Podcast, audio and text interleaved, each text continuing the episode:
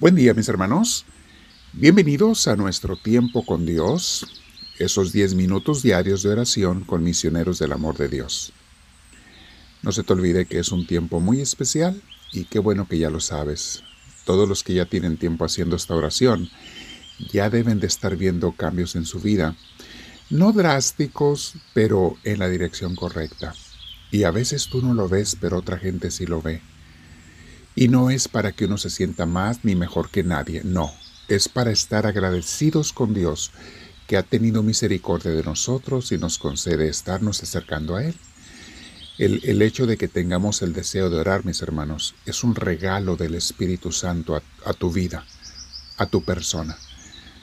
Porque no todo el mundo es invitado por diferentes razones, aunque para todos es la invitación, claro, pero no todo el mundo es invitado como tú y yo lo fuimos a través de una persona directamente, a través de, eh, no sé, un acontecimiento o algo que no esperábamos, pero Dios nos invitó.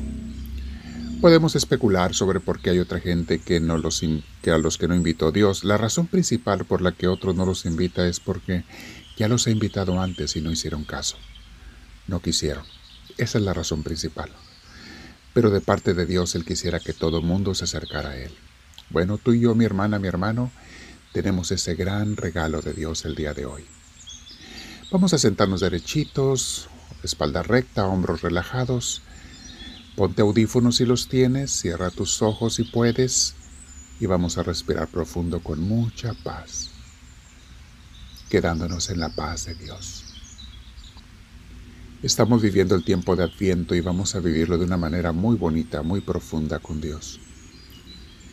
Gracias Espíritu Santo, ven a mí también, tú te lo pido. Tú eres el primero que tienes que venir a mí y me tienes que llenar Espíritu de Dios. Ven. Gracias Señor. Bendito seas. Quédate aquí. Y tú guíame, tú enséñame, tú muéveme Espíritu de Dios. Gracias. Hoy vamos a ver el tema, mis hermanos, continuando en este curso de mini curso de No estás solo. El tema se llama ¿De quién esperas la ayuda cuando más la necesitas? Mi hermana, mi hermano, nadie es totalmente autosuficiente. Todos necesitamos de los demás, en unas cosas y en otras, desde que nacemos hasta que morimos. Y para las cosas más importantes de la vida, con mayor razón. Tenemos que tener personas de confianza que esperamos que no nos vayan a fallar. Pueden ser mis padres, mi esposo, mi esposa, mis amigos, mi jefe en el trabajo, la economía, el gobierno, etcétera, etcétera. Los médicos, las escuelas, etcétera. Pero con frecuencia, mis hermanos, nos vamos dando cuenta que las gentes no son perfectas, nadie es, nadie somos. Unos nos fallan una vez y otros otra. Y entonces la pregunta es, ¿en quién puedo confiar que no me falle para las cosas más importantes de mi vida? Bueno, Creo que ya te imaginas la respuesta, mi hermana, mi hermano. Solo en Dios debemos poner nuestra confianza total y plena, nuestra esperanza total y plena. Él es el único que nunca nos ha fallado ni nos fallará. Y mejor aún, es el que nos llevará de esta vida pobre, limitada, llena de problemas, de imperfecciones, a la vida plena y eterna del cielo junto con Él. Él es quien nos llevará si nos mantenemos fieles y firmes con Él. Si ya has caminado con Dios en tu vida, nada más recuerda una cosa. ¿En quién has encontrado el alivio cuando más lo necesitabas? ¿Quién es el que te ha dado el descanso para tu alma y la solución para tus problemas? No una, sino muchas gentes. ¿No te habéis dado cuenta? Analízalo medítalo, recuerda lo que te pasó y vas a darte cuenta cómo detrás de todo, en la solución y en el alivio, estaba Dios. Dice la carta a los Hebreos capítulo 10 versículo 23. Mantengámonos firmes, sin dudar, en la esperanza de la fe que profesamos, porque Dios cumplirá la promesa que nos ha hecho. Hermoso de Hebreos 10:23. Luego tenemos el Salmo 62, 5 y siguientes. un salmo bellísimo. De preferencia lean, mediten todo el salmo, pero quiero mencionar estos versículos. Pero para tu oración, al final te voy a poner un canto. Vayan con la flechita hacia abajo, los tres puntitos en la base del video. Tienes una flechita para que vayas al menú que siempre te pongo. Hazlo una costumbre, casi siempre te pongo otra explicación o un enlace para ir a una canción o una reflexión en otro YouTube o en, otra, en otro lugar. Aprovechenlo, mis hermanos, presionen esa flecha. Si nada más corres la página hacia arriba, no lo vas a ver.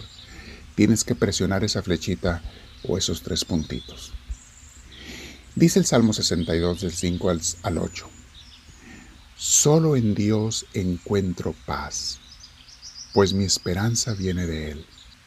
Solo Él me salva y me protege. No caeré porque Él es mi refugio.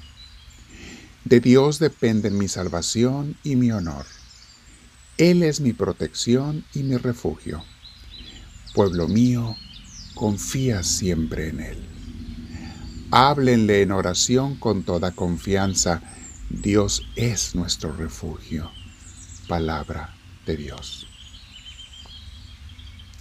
Tú puedes buscar, mi hermana, mi hermano, consuelo, refugio, ayuda, salvación en muchos lugares y en muchas personas.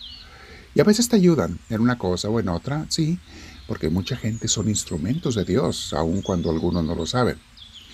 Pero poner tu confianza en seres humanos, mis hermanos, como les digo, tarde o temprano te va a llevar a la desilusión. Nosotros también desilusionamos a otra gente porque no somos perfectos y ellos a nosotros. Y así es, no hay que juzgarlos porque tampoco tú quieres que te juzguen a ti. No te preocupes, el problema no es de ellos, muchas veces la culpa no es de la gente que te falla, sino de ti o de mí que habíamos puesto la confianza total en ellos. El error fue nuestro, la culpa fue nuestra por haberles dado el lugar de Dios. Hay personas que a otro le dan el lugar de Dios, a su hijo, a su hija. Un día este hijo se muere, un día este hijo se va, un día este hijo te traiciona o esta hija puede pasarle a cualquier persona y entonces el mundo se nos viene abajo o mi esposo o mi esposa me falló y el mundo se me viene. ¿Qué pasó? Que había puesto mi confianza en el Dios equivocado, en un Dios falso, en un Dios que no era Dios. Hermana, mi hermano, solo en Dios descansa mi alma. Solo en Él puedo confiar, tú y yo. Medítalo. Ve lo que dice Hebreos 10:23 que acabamos de leer. Manténganse firmes, sin dudar, pero para hacer eso hay una condición, ¿eh? Manténganse firmes, sin dudar, y aquí viene la cosa, en la esperanza de la fe que profesamos, o sea, en la fe está basada la esperanza, porque Dios cumplirá la promesa que nos ha hecho. En la fe. ¿Qué es la fe? La fe no solamente es creer, les he dicho muchas veces, la fe es vivir con Dios creerle a Dios, participar de su vida, obedecerle a Dios. Eso es una vida de fe y tu vida tendrá esperanza y tus problemas siempre solución. Siempre. A veces una solución inmediata, a veces una solución en otro tiempo cuando Dios sabe que conviene. Pero permanecemos en la esperanza y en la fe en Dios.